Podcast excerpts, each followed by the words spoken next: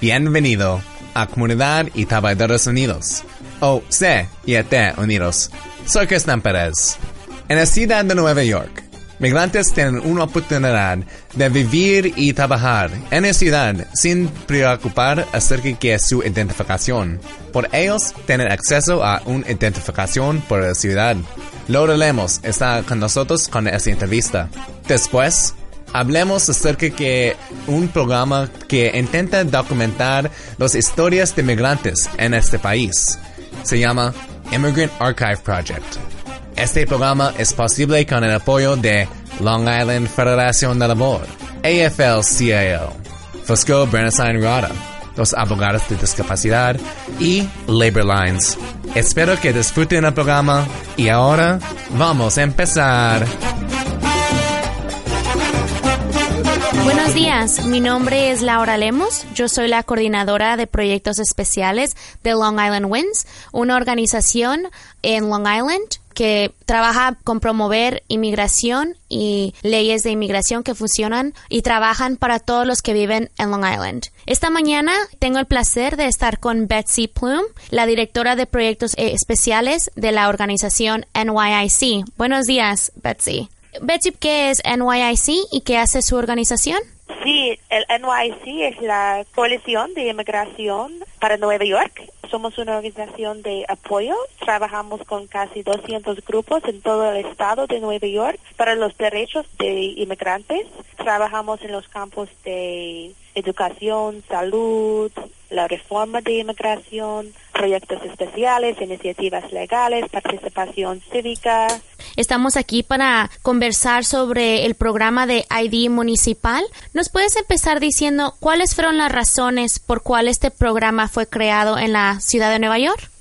Sí, un ID es una necesidad en la vida, especialmente en ciudades y lugares con muchos edificios públicos, ¿sí? A veces si ya tiene un ID, olvida qué importante es y definitivamente es un llave a la comunidad, una ciudad. Por ejemplo, padres necesitan identificaciones para entrar a las escuelas, trabajadores necesitan uh, identificaciones para abrir cuentas en banco, para tener un lugar seguro para guardar su dinero duramente ganado. Gente necesita un ID si ellos uh, están parados por la policía o si ellos necesitan pedir ayuda de un policía y quieren tener algo que ellos pueden usar, mostrar quiénes son. Al fin del día, IDs son clave. Lo que la ciudad de Nueva York ha hecho es crear un programa, así que todos los ciudadanos de Nueva York pueden tener un ID y que ese no es algo que para a la entrada a participación cívica que es completa. ¿Esta identificación es solamente para los residentes de la ciudad de Nueva York o es también para los residentes de todo el estado de Nueva York? No, este es un ID solo para los residentes de la ciudad de Nueva York, así los residentes de Manhattan, el Bronx, Queens, Brooklyn y Staten Island. Desafortunadamente, el estado de Nueva York no tiene algo como este ID, pero estamos siempre en la lucha para crear algo así. Queremos tener licencias para manejar para todos en Nueva York, así esta es una de las campañas que estamos tratando de ganar con la colección. ¿Cuáles son esas razones por las cuales no se ha podido expandir este programa para todos los residentes de Nueva York? Como hemos visto en Nueva York, hay mucha demanda para este ID.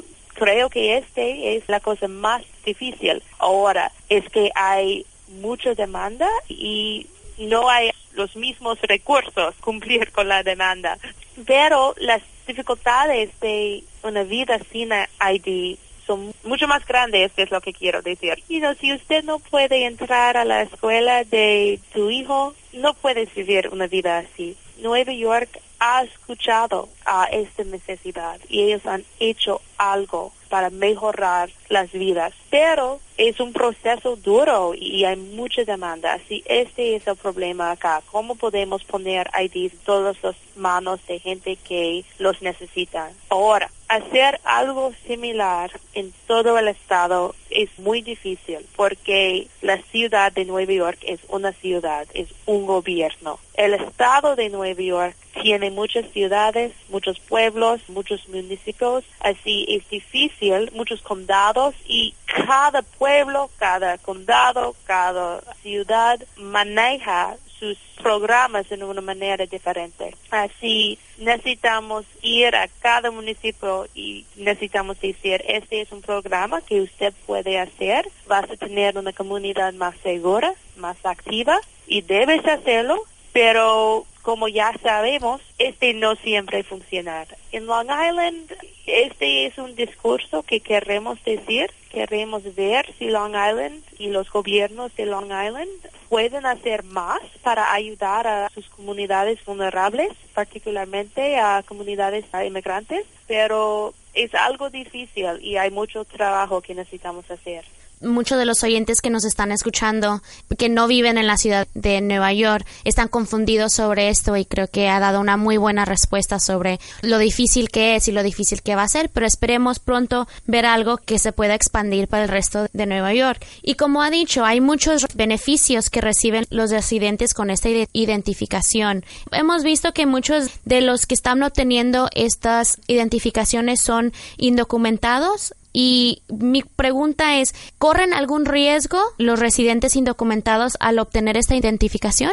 En nuestra opinión, no. La verdad y la realidad es, desafortunadamente, nuestras comunidades indocumentadas corren riesgos cada día. Y este es un problema de nuestro sistema rota que nosotros estamos luchando a arreglar.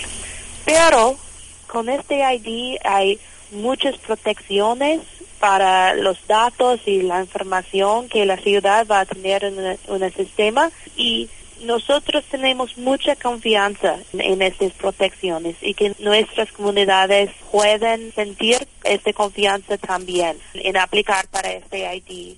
Pero esta es una otra razón, es, es muy importante que recordamos que este es un ID para todos, no solo es para inmigrantes documentados o inmigrantes solos, es, es para todos. Y la más gente que podemos tener en el sistema, la más gente que podemos tener con este ID podemos cambiar el sentido que es un ID solo para inmigrantes. Y si solo es un ID, ¿dónde está el riesgo? No hay un riesgo porque no es un sistema de solo inmigrantes. Así tengo mucha confianza en tener mi ID y estoy usándolo cada día y quiero que más gente están haciendo lo mismo y es solo un ID de neoyorquinos y no es un ID de solo inmigrantes. ¿Cuáles son los requisitos para obtener esta identificación?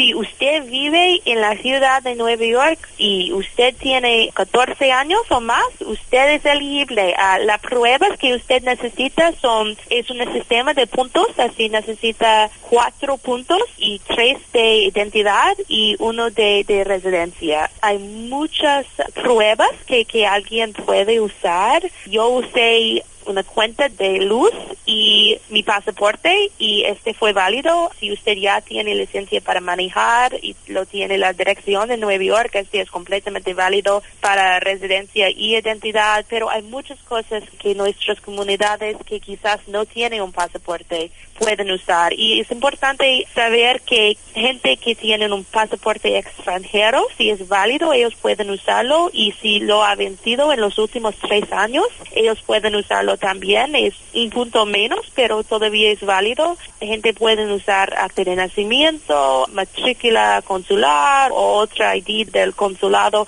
Hay muchos tipos de pruebas que gente que quizás no tiene una licencia ya tiene y puede usar.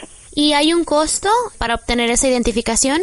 No, es gratis ahora y es válido por cinco años, así estamos muy felices porque hay muchos beneficios que vienen al lado del ID como acceso a más que 30 museos y sitios culturales, es gratis y lo viene con mucho también. ¿Y a dónde entonces pueden ir los residentes de Nueva York para obtener esta identificación? ¿Hay ciertos lugares donde se tienen que ir a registrar? Sí, hay sitios especiales ah, donde puedes inscribir, pero el proceso ahora, la ciudad está usando un sistema de, de citas. Así alguien necesita llamar a 311 o ir al sitio de internet, cual es www.nyc.gov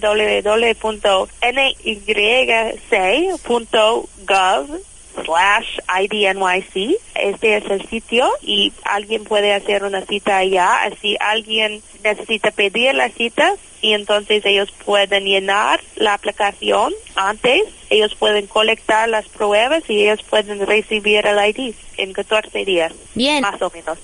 Wow, o sea que también es rápido.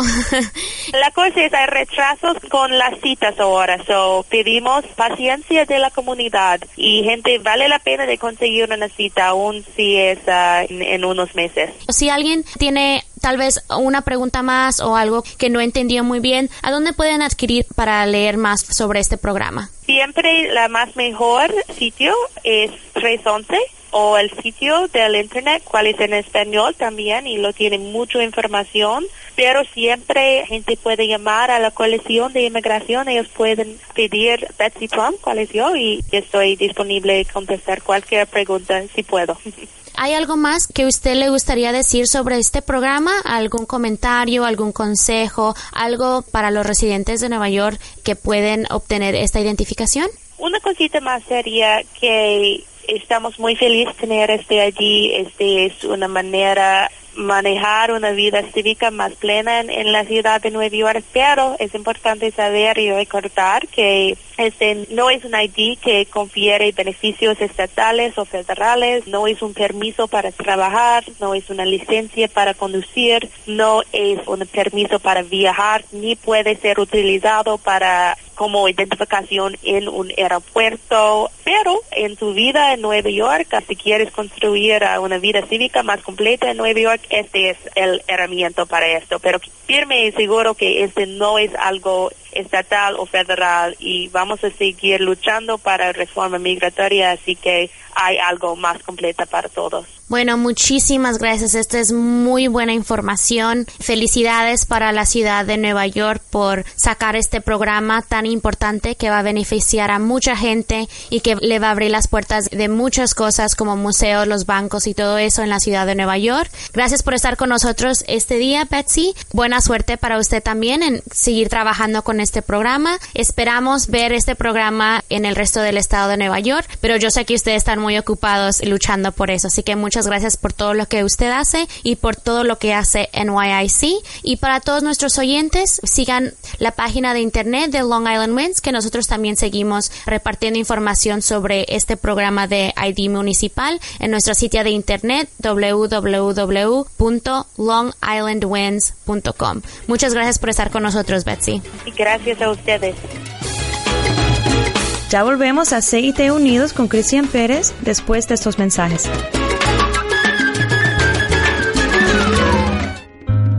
Tiene una discapacidad y no puede trabajar, pero la compañía de seguros está disputando su reclamo. Ellos no van a pagar tus beneficios. Necesita ayuda legal experta. Fusco, Bradenstein y Rada, los abogados de discapacidad. Llama a ellos para una consulta gratis sin obligación.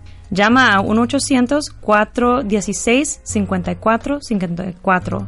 Su sitio de web es www.fbrlaw.com. Fusco, Brandenstein y Rada, los abogados de discapacidad. El sabor latino. Con más música continua en breve. ¿Conoces tus derechos en el lugar donde trabajas? Miembros de uniones. Conseguir el respeto en el trabajo y tienen más que 200.000 compañeros de uniones en Long Island que los respalde. Si su trabajo no ofrece los beneficios básicos como médico o vacación, tal vez necesita una unión. Para más información sobre unirse o formarse una unión, llama al Federación de Labor de Long Island al 631 348 1170. Los Uniones. La gente que inventó el fin de semana.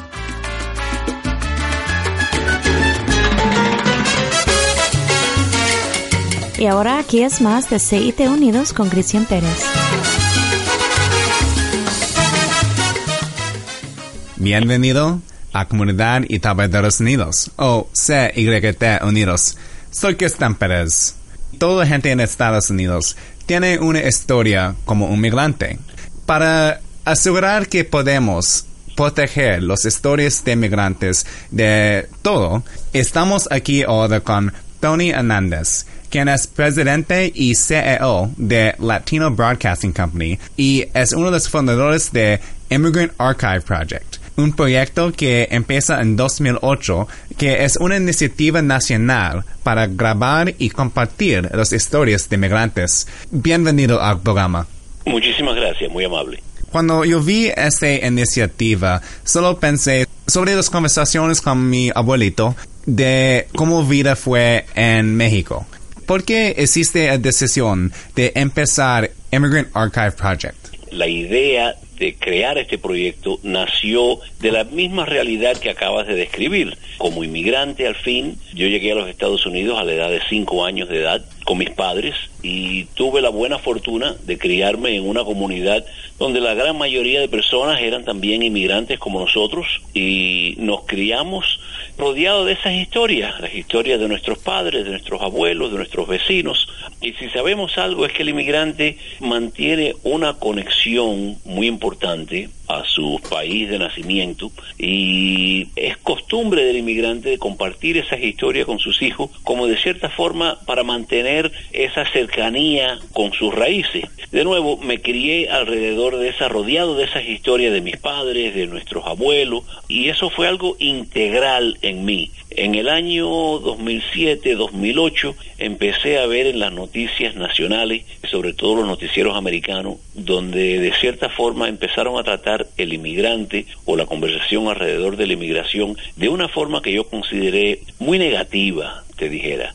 Entonces se me ocurrió la idea de este proyecto, después de haber visto unos proyectos muy interesantes, uno en particular que desarrolló el director Steven Spielberg relacionado con las historias que sobrevivieron el Holocaust en Europa. Ese proyecto se llama Survivors of the Shoah, un proyecto excepcional. Y cuando primero vi las historias de esas pobres personas, pues me vino a la mente que las historias de nosotros, de los inmigrantes, es una historia que es contada dentro de nuestra familia, pero hasta ahora no ha tenido una pantalla, no ha tenido una plataforma donde se puedan compartir. Entonces empezamos a conducir entrevistas con miembros de nuestra familia.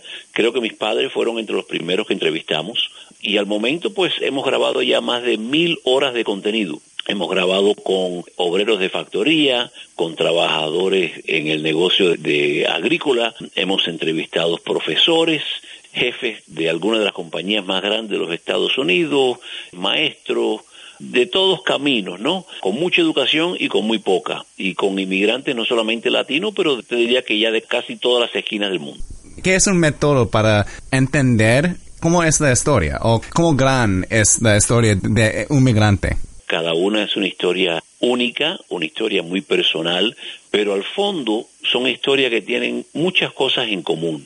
Yo te diría que la historia del inmigrante, por ejemplo, los que llegaron en la época mía, yo nací en Cuba, la historia del refugiado cubano, no es muy diferente de la historia del inmigrante vietnamita o el inmigrante mexicano o el inmigrante jamaiquino o en muchos casos inmigrantes que llegaron aquí hace 80 años atrás, inclusive he entrevistado yo varios de ellos también. Es una historia de mucho sacrificio, es una historia de mucha fe, es una historia de mucho trabajo y al fin y al cabo te das cuenta que es la historia de los Estados Unidos. No hay una experiencia que sea más americana que la experiencia del inmigrante. ¿Cómo podemos asegurar que podemos compartir la diversidad, lo que tenemos en las historias de migrantes? Hay una diversidad enorme en la historia de los inmigrantes y lo que tú dices es verdad. Cuando uno piensa del inmigrante hoy en día, lo pones en contexto y normalmente lo primero que viene a mente es el inmigrante latino o el inmigrante asiático.